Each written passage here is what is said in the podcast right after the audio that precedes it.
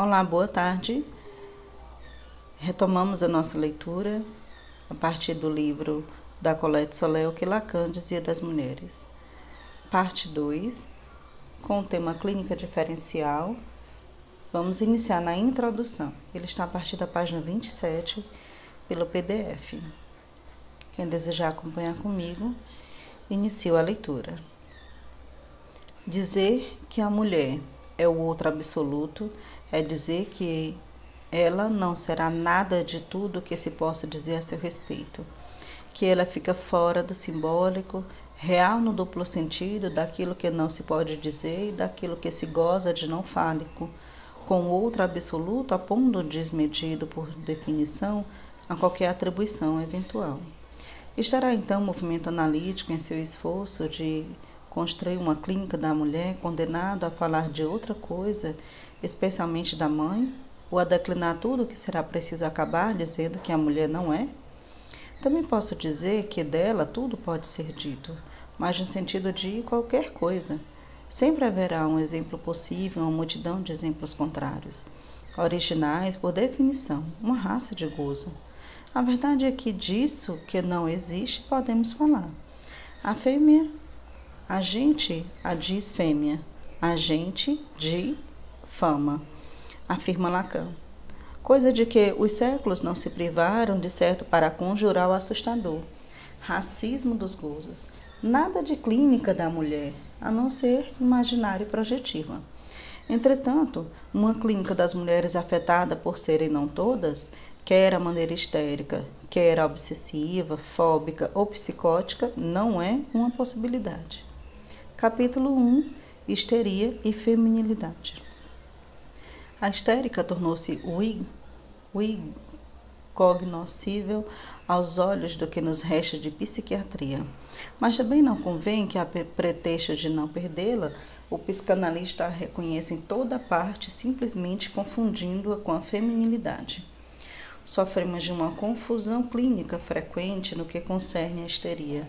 Toda neurótica que se apresenta na análise é tida como histérica, quase que a priori, a menos que se suspeite de loucura. Esse é um erro clínico, sempre insistiu Lacan no sentido inverso, porque a histeria é uma coisa muito precisa, cujo paradigma lhe forneceu uma análise fabulosa do chamado sonho da bela açougueira, relatado por Freud. A título preliminar, preliminar e para indicar o horizonte do desenvolvimento desse texto, lembro duas teses de Lacan. A histérica, diz ele, é o inconsciente exercício que põe o mestre contra a parede de produzir um saber. Observe-se que essa definição essencial não especifica a histérica como mulher, implica até que em todo sujeito existe a histeria, e aqui poderíamos restituir vigor à ideia meio esquecida do núcleo histérico da neurose. A segunda tese, muito mais tardia e surpreendente, postula que, em matéria de histeria, o homem é superior à mulher. Eis algo que espanta, porque não é esse. Havemos de reconhecer o preconceito comum. Mas então, por que esse preconceito, essa confusão com a feminilidade? O comentário do chamado sonho da bela açougueira que Lacan coloca no quinto capítulo, a direção do tratamento intitulado, é preciso tomar ao pé da letra, o desejo ao pé da letra é muito instrutivo. Nessa breve passagem, verdadeira obra-prima de precisão e densidade, ele não polemiza com seus contemporâneos, como faz no restante do texto, mas expõe sua própria tese e, como esse único exemplo, faz uma demonstração tríplice Primeiro, da estrutura de linguagem do inconsciente, que fazia uns 10 anos que ele vinha comentando. Depois, do que é o inconsciente propriamente freudiano, como desejo expresso pela estrutura da linguagem do sonho. E por último, do que é o desejo histérico inconsciente. Subtópico: a estrutura de linguagem. Lembro primeiramente do texto do sonho. Desse sonho que Freud convoca para mostrar que o sonho é a expressão de um desejo, mesmo que seu enunciado seja um malogro de um desejo, ou melhor, um malogro de um voto, de um anseio. Eis o sonho. Eu queria oferecer um jantar, mas não tinha nada na casa além de um pouco de salmão defumado. Quis sair para fazer compras, mas me lembrei que era domingo à tarde e que todas as lojas estariam fechadas. Tentei telefonar para alguns fornecedores, mas o telefone estava com defeito. Assim tive que renunciar ao meu desejo e oferecer um jantar. Sabemos que Lacan extraiu dos textos de Fernandes de Saussure um tema que não se encontra neles, mas que condensa suas análises. Ele escreveu o S maiúsculo do significante acima do S minúsculo do significado, para indicar que o significado é produzido pelo significante, que é efeito dele. Isso já equivale a dizer que o significado distingue-se radicalmente do referente, ou seja, das coisas em si, do real visado quando se fala. Depois, relendo Freud com Jacobson, Lacan reconhece na metáfora e na metonímia as duas operações de engendramento do significado. A metáfora substitui um significante por outro, pondo o S acraseado no lugar de S simples. Recalca o primeiro significante, fazendo passar para a categoria do significado. O resultado é que Lacan chama de um efeito no sentido positivo que ele grafa com um mais no nível do significado. Já na metonímia, combina dois significantes. A combinação não é substituição. Sem gerar um suplemento de sentido, que Lacan escreve com um menos no nível do significado. O sonho é uma metáfora. E Lacan passa a ler o sonho da bela açougueira B.A por meio dessa estrutura de linguagem, a qual ilustra maravilhosamente. Para sua demonstração, ele utiliza, é claro, o comentário de Freud, que conserte não apenas ao texto do sonho, mas também aos dados convocados pelas associações em torno do seu sonho. A faltia de salmão defumado que aparece no sonho, no dizer de Freud, é uma alusão a uma amiga da sonhadora. Amiga esta que alega desejar salmão, mas se proíbe de comê-lo. Ora, a bela açougueira faz a mesma coisa com o caviar, afirma ter a vontade de comer o caviar, convence o marido disso, mas insiste em que este não o compre para ela. O fato de uma mulher sonhar com caviar, isto é, com um alimento que não é vendido no açougue, já abre para outro lugar, alimentar, pelo menos. A partir daí, Freud deduz ousadamente que o comportamento dessas duas histéricas acopladas tem como significação o desejo de ter um desejo insatisfeito. Tudo isso precede o sonho e ainda não é da alçada do inconsciente. Lacan não discute essa tese freudiana. Coloca no matema, escreve-a na estrutura significante-significado. Desejo de caviar é o significante, cujo significado é o desejo de um desejo insatisfeito. Vê-se que Lacan não reduz o significante aos elementos da língua, já que faz do desejo de caviar um significante. De fato, pode-se chamar de significante todo elemento distinto, insolável e incombinável com outros elementos igualmente distintos e isoláveis, que seja passível de ganhar sentido. Aqui trata-se de desejo de caviar, mas também poderia ser uma imagem ou um gesto. Uma bofetada, por exemplo, lembra Lacan, pode ser um significante, desde que entre numa estrutura combinatória de representações. O mesmo se dá com o chamado elemento somático, um tipo de dor corporal, como vemos nas conversões histéricas que Freud trouxe à luz. Entretanto, o caviar de que fala Freud não aparece no sonho o que aparece é o salmão, que substitui o caviar por efeito de metáfora, a qual faz desaparecer um significante, caviar, em prol de outro, salmão. Logo, já podemos escrever a estrutura metafórica do sonho. Cito: Mas que é a metáfora se não um efeito de sentido positivo isto é, uma certa passagem do sujeito ao sentido do desejo, diz Lacan. Como vemos, o efeito do sentido positivo, isto é, o sentido positivo a mais produzido pela metáfora, não é outra coisa senão o que Freud chama de desejo do sonho, que por sua vez é realmente inconsciente. O sentido, portanto, é o próprio desejo.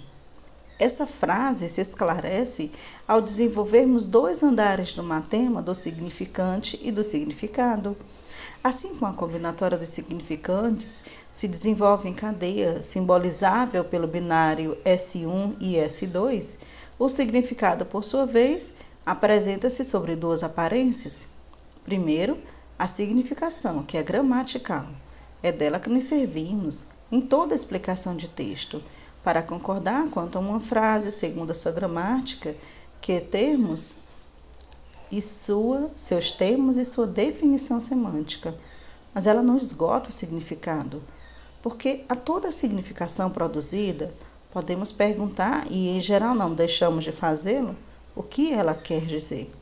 A questão concerne, pois, a meta da enunciação. Assim, há sempre um sentido excedente à significação. Ora, o que isso quer dizer? Remete, em última análise, ao que é que isso quer. O problema com efeito não é tanto saber o que o sujeito quer nos dizer, mas o que ele quer. Mas o que quer esse sujeito que diz? Esse é o beabá da decifração que conduz à interpretação do desejo, e cuja estrutura de linguagem Lacan ressalta bem. Aquela sem a forma interpretação ficaria desordenada. Retomo. O sonho, portanto, é uma metáfora que torna com presente a dimensão do desejo. Mas isso ainda não nos diz o que é esse desejo como desejo inconsciente. Não podemos ater-nos ao desejo insatisfeito de cada uma das suas amigas, uma com seu salmão, outra com seu caviar. Esse de fato não é um desejo inconsciente, mas um desejo pré-consciente, uma vez que se deduz simplesmente no discurso explícito da paciente. O desejo inconsciente não deduz a um discurso explícito, aproxima-se como significado através da metáfora. Logo, é preciso ir mais além para saber que tal desejo quer dizer no inconsciente. Subtópico: a metonímia no sonho. Antes de passar à interpretação do desejo inconsciente, detenho-me primeiro a metonímia. Façamos uma distinção entre desejo insatisfeito e o desejo de um desejo insatisfeito. A propósito, isso há dois parágrafos difíceis. O desejo insatisfeito é expresso pelo significante caviar, na medida em que ele o simboliza como inacessível. Nesse ponto, estamos no nível do matema elementar. Mas, prossegue Lacan, a partir do momento em que o desejo se desliza no caviar como desejo de caviar, o desejo de caviar é a sua metonímia, tomada, né, tornada necessária pela falta a ser que ele se atém. Escrevamos essa operação como um tema significante sobre o significado. O desejo de caviar é metonímia do desejo insatisfeito e não sua metáfora. Por quê?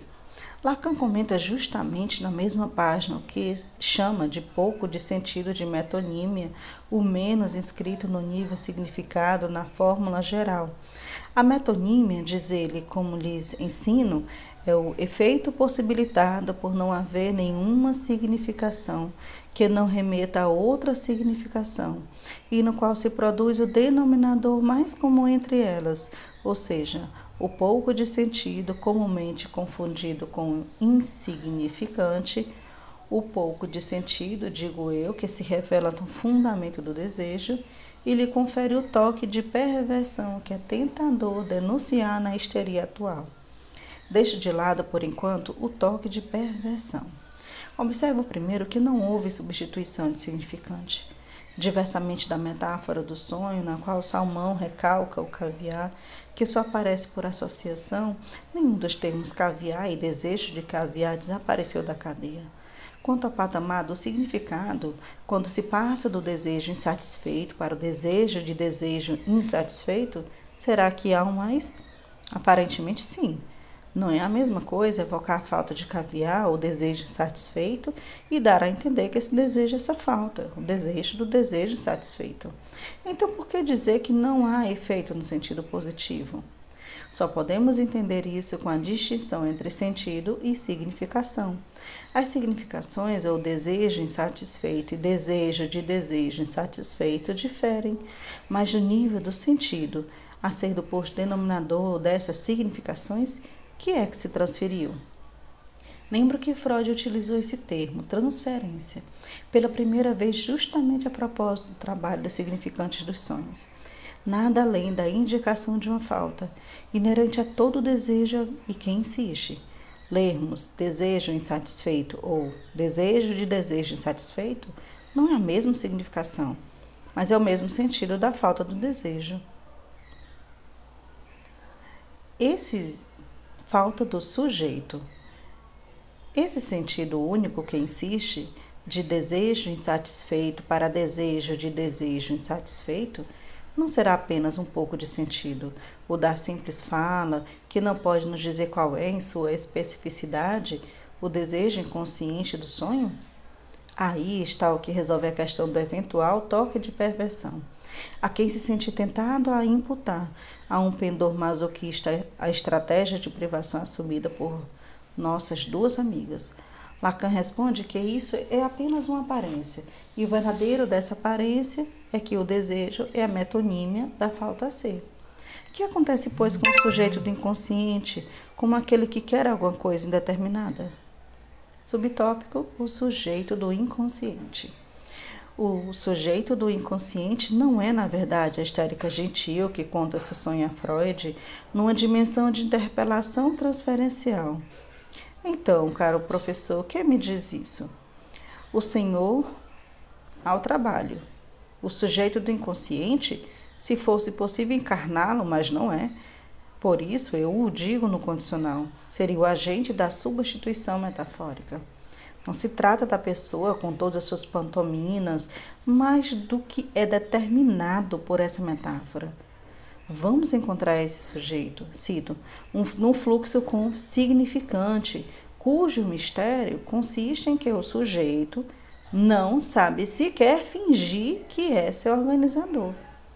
Cabe distinguir, portanto, por um lado, o inconsciente como estrutura de linguagem que se decifra as formações significantes da metáfora e da metonímia, e por outro lado, o sentido inconsciente que se transfere nessa combinatória da cadeia e que, por sua vez, pode ser apenas interpretado.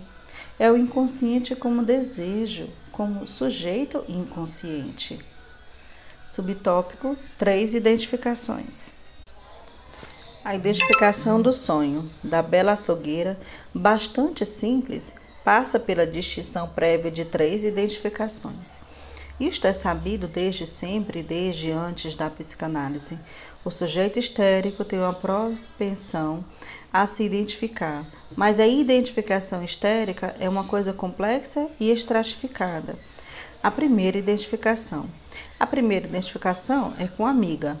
Podemos marcar as coordenadas dessa primeira identificação no esquema L de Lacan no qual o eixo imaginário se cruza com o eixo da relação simbólica de sujeito para sujeito.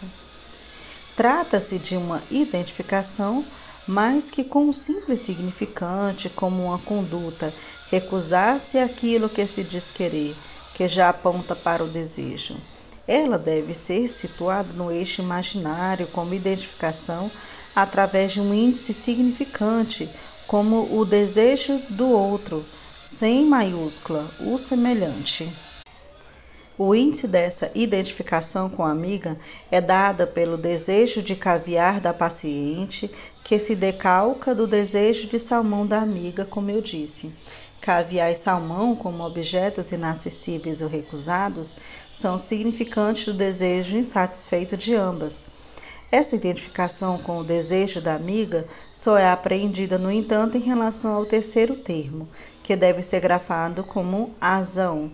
No caso, o marido, aquele que se trata, diria eu, de fazer desejar. É preciso escrevê-lo no lugar do grande outro, com maiúscula, na medida em que, para seduzi-lo, é preciso estar orientado em relação ao seu desejo, uma vez que ele mesmo só se situa a partir de sua demanda como sentido dessa demanda. Aqui, A estrutura é muito legível, porque a demanda do marido é muito explícita. De fato, trata-se de um homem que afirma saber o que quer, gosta de mulheres de formas arredondadas. Ora, ocorre que a paciente, sendo arredondada, tem tudo para satisfazer a demanda dele. Ao contrário, a amigo é magricela, não atende às condições de satisfação sexual do marido.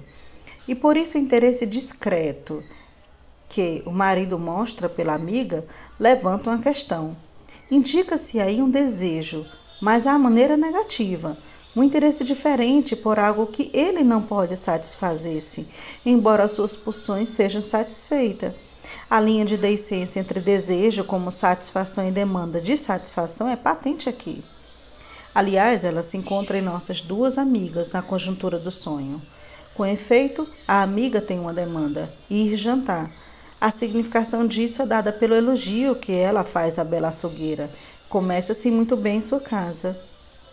Mas seu sentido é totalmente diverso, como compreende nossa espirituosa açougueira. É que a amiga se compraz em despertar um desejo no marido, o açougueiro, o homem da fatia de traseiro, embora nada indique que ela queira oferecer-se a ele como comestível, pelo contrário. O sonho da própria paciente apresenta-se como um voto que passa por uma demanda e até por um apelo, o qual responde à demanda da amiga e encontra seu símbolo no instrumento que é o telefone. A significação é clara. Tratar-se-ia de dar prazer à amiga, mas eis que a suposta intenção do sonho fracassa, revelando uma outra, Pode esperar sentada para ver se vou ajudá-la a cativar a falta do meu marido. A amiga intervém nesse ponto como suporte do desejo. Desejo a ser apreendido simplesmente como falta, ao passo que a açougueira é objeto de satisfação. Nesse caso, temos uma ilustração mínima, muito precisa, de uma divisão que é paradigmática da histérica, a saber, a clivagem entre o objeto de satisfação e o objeto do desejo, entre o objeto de gozo e o objeto de falta. A noção de objeto-causa que Lacan utilizou em algumas épocas de seu ensino condensa, aliás, esses dois aspectos do objeto. Como efeito, ele é ao mesmo tempo objeto que falta e que nisso sustenta o desejo, e o objeto mais de gozar. Sua função é dupla, portanto, causar a falta e obturá-la. A histérica dissocia esses dois aspectos objeto causa leva para objeto falta e objeto gozo. Segunda identificação. A identificação imaginária com a amiga, portanto, não foi qualquer uma. Sua mola encontra-se no eixo simbólico da relação do sujeito com o outro, no caso o marido. Mais precisamente, ela tem por base uma questão concernente ao desejo do outro. Não teria também ele um desejo que ele fica atravessado quando tudo está satisfeito? Será que a bela açougueira olha para sua amiga do ponto de vista do outro? Ela interroga o agalma o encanto da amiga, o mistério de sua sedução de magra do ponto de vista do homem.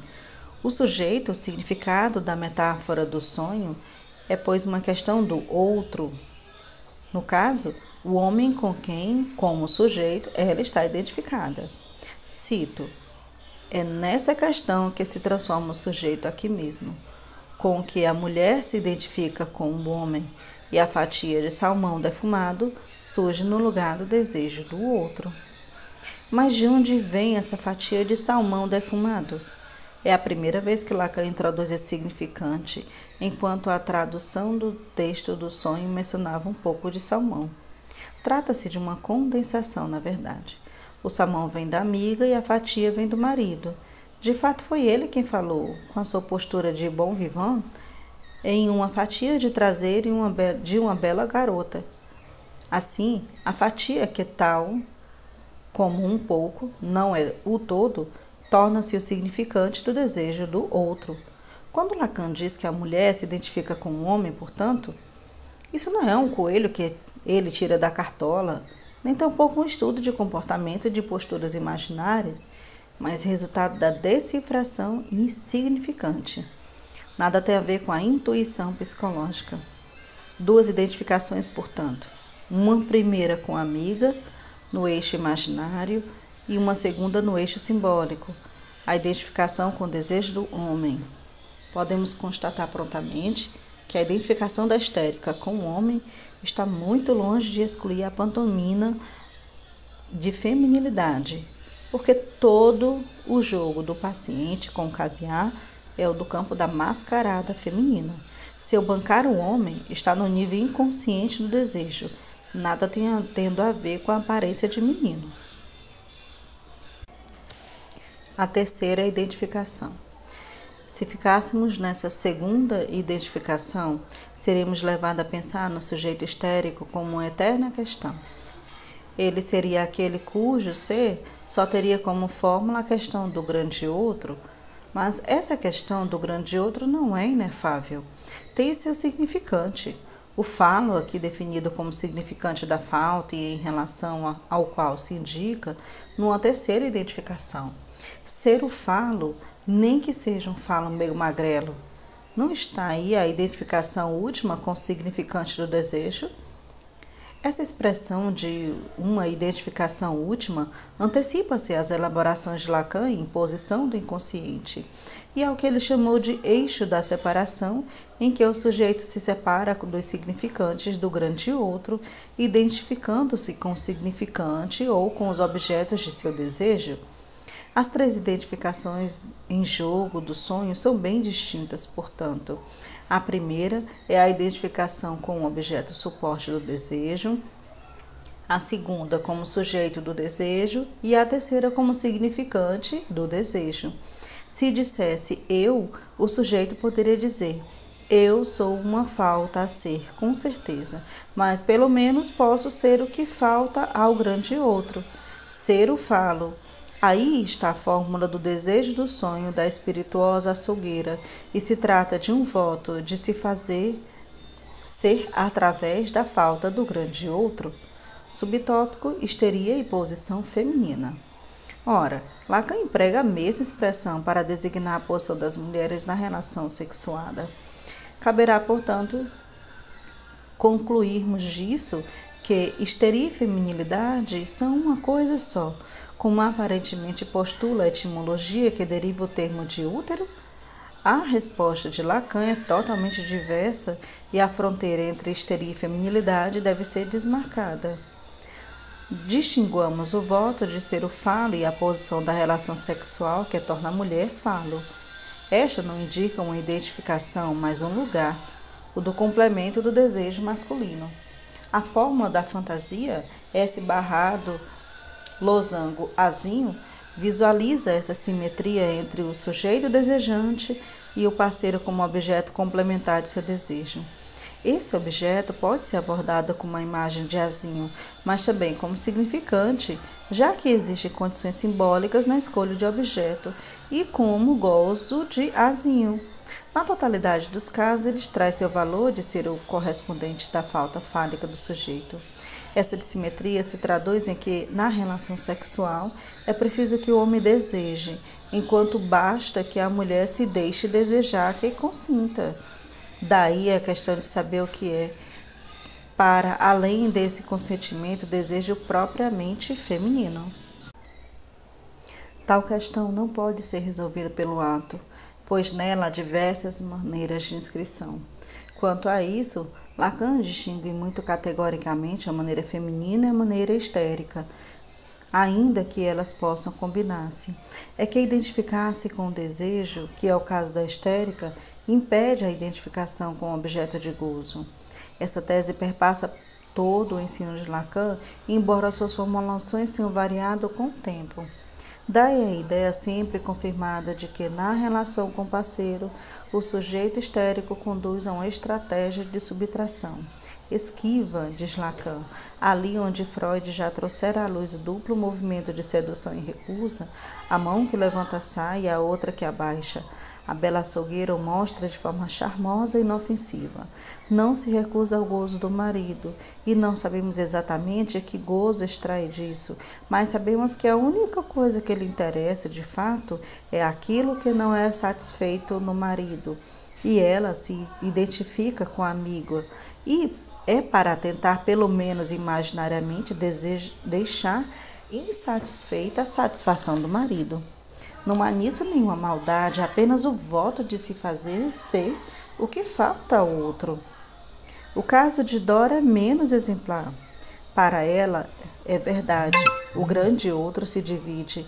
Existem dois homens, o Sr. K, o homem do órgão, o homem que quer gozar, e há também o pai, sobre o qual se esclarece que é marcado pela impotência. É claro que ele se interessa pela senhora K e sem dúvida não é à toa, mas em todo caso não se interessa nada pelo gozo propriamente fálico do órgão. Para a bela açougueira, esses dois, o homem do gozo sexual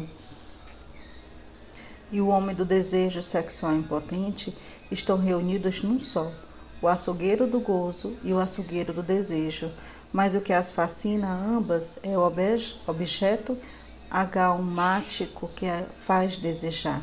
Da senhora K à contemplação da Madonna, isso é tudo que interessa a Dora. Daí não se deve concluir que o sujeito histérico seja um sujeito que se recusa a qualquer gozo. Ele é um sujeito que consome a falta. E isso é realmente um gozo, mas não é o gozo vivo. Dito de outra maneira, gozar da falta e gozar da carne são duas coisas muito diferentes. Essa vontade de deixar o gozo insatisfeito é o que define de maneira precisa a posição histérica.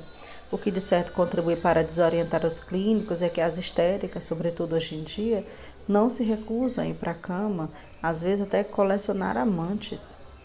Daí a concluir que se dedicam ao gozo. Mas a clínica psicanalítica não é uma clínica de observação das condutas, mesmo que muitas vezes permita explicar suas anomalias e mistérios. A posição mulher é outra. Lacan define de maneira oposta.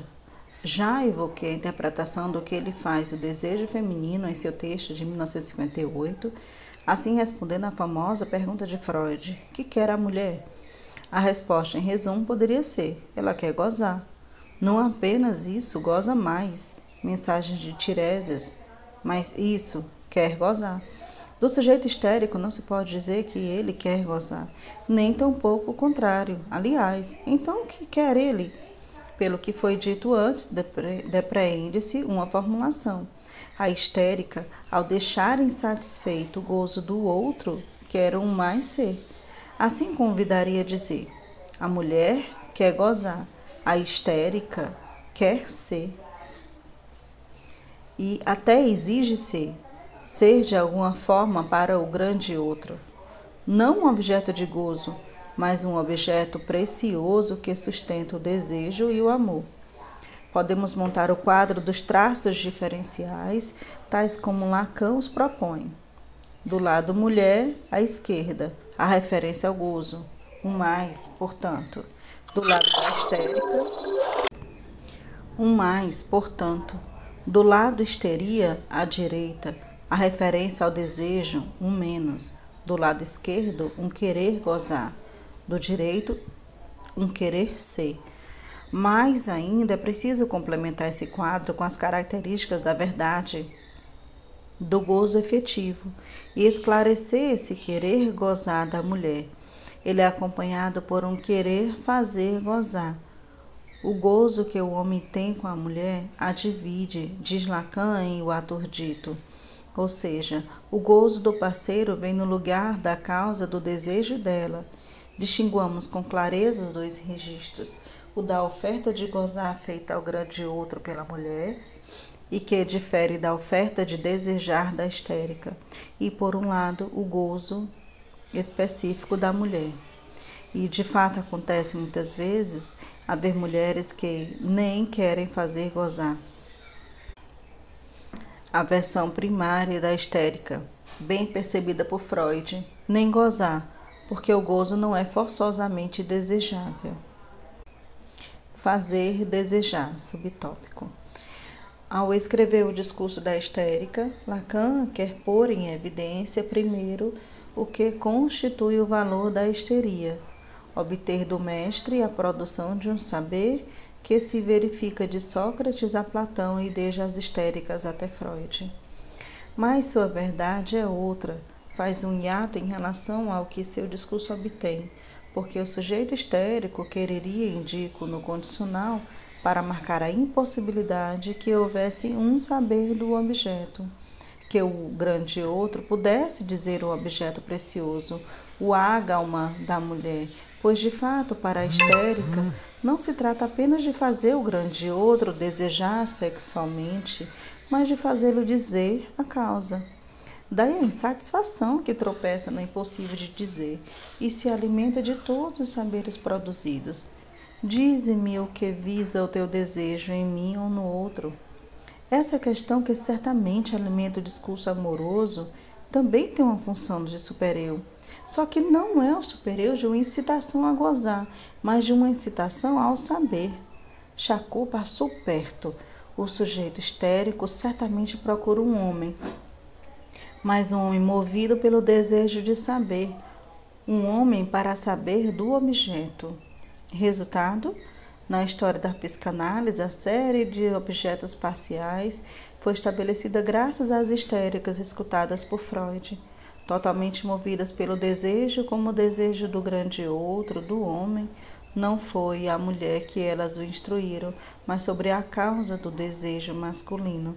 Isso porque no que concerne a mulher dilacerada entre o significante do falo e o da falta no grande outro, o parceiro não é o parceiro não é o objeto A. Foi preciso haver as histéricas e o a priori do preconceito sexual que aplica seu próprio padrão ao parceiro, para que se acreditasse que elas falavam das mulheres enquanto no sonho da bela açougueiro que falavam a língua do parceiro homem. Quanto a estas questões, é verdade, Lacan variou as formulações. Ali onde distinguiu os sexos por um ter ou ser ou falo, ele chegou a dizer ter ou ser um sintoma as duas formulações não são equivalentes, sendo o falo uma função negativa de falta e o sintoma uma função positiva de gozo, eles são elas mais são opostas. A tal ponto que o querer ser o falo, com o que Lacan estigmatizou a histérica por algum tempo, significa exatamente não querer ser o sintoma. Foi o que ele explicitou na segunda conferência sobre Joyce, em 1979, na qual tornou acentuar a diferença entre a posição histérica e a da mulher. Uma mulher, disse ele, especifica-se por ser um sintoma. Não é o caso da histérica, que se caracteriza por se interessar pelo sintoma do outro e, portanto, não é um sintoma último, mas apenas penúltimo. Ser um sintoma único, pelo menos para um, não é propriamente a exigência histérica, como sabemos desde Dora. Isso se traduz na experiência pelo fato de que, mesmo na conversa dois, o sujeito histérico não forma um par, mas pelo menos um triângulo, às vezes mais. A dificuldade clínica é que a recíproca não é verdadeira. Uma mulher, seja ela obsessiva, fóbica ou até psicótica, também pode ter a ver com o que eu poderia chamar de suas rivais no sintoma, mas sem que estas exerçam papel desempenhado pela outra mulher na histeria. Além disso, o homem obsessivo também tem seu triângulo, quando sustenta seu desejo pelo de um alter ego. Para a histérica, de qualquer modo, interessar-se pelo sintoma do outro significa não consentir em ser sintoma mas também não é ter um sintoma idêntico ao do homem. Ao contrário do que imaginam os espíritos apressados, o que não é uma mulher, nem por isso é um homem. Sobre Sócrates, aliás, Lacan assinala que ele não é um homem. É uma terceira posição, a de ter um sintoma, como que por, por procuração de um homem. E isso não implica o corpo a corpo, esclarece Lacan. No sentido lacaniano, poderíamos acompanhar todas as formulações pelas quais ele se aproximou progressivamente dessa afirmação. Claro, Dora se interessa pela senhora K como sintoma, mas ela não quer ser a senhora K. Vide a bofetada quando esse lugar lhe é proposto. A bela açougueira, com seu sonhozinho de desafio a Freud, mostra com nitidez ainda maior a partir do momento em que suporta na realidade as assiduidades do marido, o homem por órgão que sonha apenas deixar o lugar do sintoma e, como diz Lacan em O Avesso da Psicanálise, deixar que o querido açougueiro, o querido açougueiro para outra.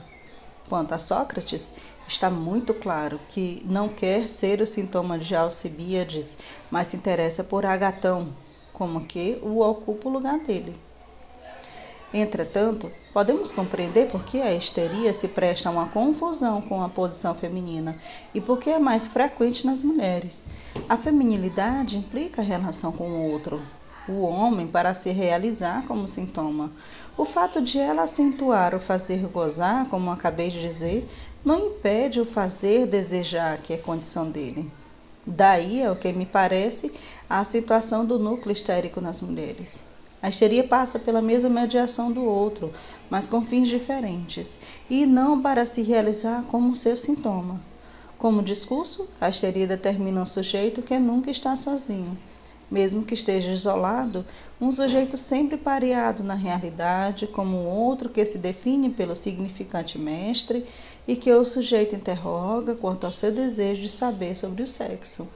Seu desejo se sustenta no sintoma do grande outro, a tal ponto que quase poderíamos dizer que a histérica faz de si uma causa, mas uma causa de saber. Não porque ela seja movida pelo desejo de saber, mas porque gostaria de inspirá-lo no outro. Então, como situar ou bancar o homem da histérica? Essa expressão adquire vários sentidos. Primeiro, designa o desafio histérico. Seu mostre-me se você é homem, no sentido no que do que fiquem de pé os corajosos, mas designa também a identificação com o homem. Só que essa identificação não é qualquer uma. E é aí que muitas vezes nos enganamos. Pode ser uma identificação com seu ter fálico ou, ao contrário, com a sua falta. As duas, além disso, podem ficar próximas no mesmo sujeito, mas a identificação propriamente histérica, tal como é encontrada em Dora ou a Bela Açougueira, tal como Lacan retomou em seu texto em 1973, a introdução à edição alemã de um primeiro volume dos escritos, consiste em identificar-se com o homem como aquele que não é pleno, que também está insatisfeito e cujo gozo é castrado. Os clínicos se perdem facilmente nisso, porque as consequências dessa identificação podem apresentar-se na fenomenologia da experiência sob a forma de semblante da hiperfeminilidade. Vejamos a bela açougueira. No nível imaginário visível, ela banca a mulher na rivalidade com a amiga, mas essa mascarada resulta de que, no nível simbólico como sujeito, ela se identifica com o homem em sua falta. Também compreendemos por que Lacan pôde sustentar que, em matéria de histeria, o homem superior à mulher. É que nele o desejo de fazer desejar o saber pode não ser limitado pelo gozo. Sócrates é o modelo nesse aspecto a seguirmos Lacan. Ele interpela Alcibíades, quer arrastá-lo para a sua dialética, para a elaboração do saber filosófico, mas não procura subtrair-lhe nem o efeito de amor, nem o efeito de gozo. Procura de tão pouco que, quando Alcibiades lhe oferece isso, ele o rejeita e permanece impávido, inteiramente entregue à sua paixão.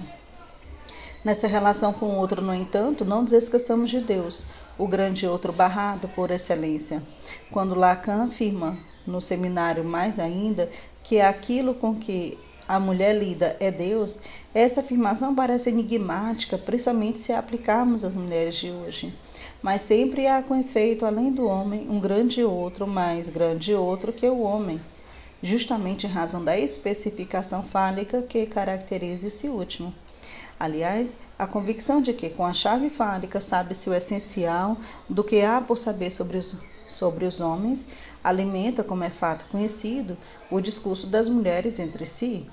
E quando Lacan disse em 1958 que o que uma mulher invoca com seus votos para além daquele que o abraça é um homem castrado, tocou na mesma inspiração.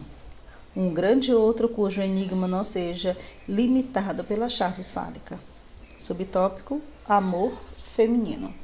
Na perspectiva de esclarecer a fronteira entre a feminilidade e a histeria, volto agora ao amor das mulheres que dizem ser ciumento e exclusivo. Ciumento porque ele é, porque demanda o ser. Faz mais do que demandá-lo, aliás.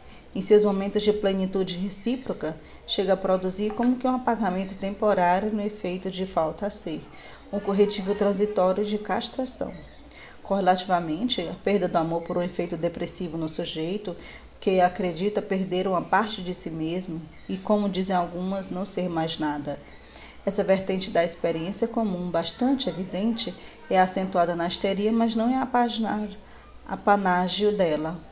Está mais ou menos presente na maioria dos sujeitos, a despeito de algumas diferenças entre homem e mulher. Por outro lado, o amor feminino é ciumento porque se prende, e isso é o mais interessante, as características de seu gozo. Ao contrário do gozo fálico, o gozo outro, suplementar, ultrapassa o sujeito. Para começar, por ser heterogêneo, a estrutura descontínua dos fenômenos regulados pela linguagem, com a consequência de que esse gozo não é identificatório. Podemos ver a diferença em relação a um homem, para quem o gozo fálico, que tem a mesma estrutura descontínua dos fenômenos do sujeito, tem valor identificatório. Por isso, o homem se vangloria de seus desempenhos sempre fálicos e se reconhece como sendo mais homens quanto mais acumulam gozo fálico. Isso começa na escola primária, quando os meninos mostram seu órgão uns aos outros, comparam-no e o exercitam para ver quem urina mais longe. O órgão ainda não está em funcionamento no plano estreitamente sexual, mas o discurso já informou o menino que é nisso e com isso que ele se medirá.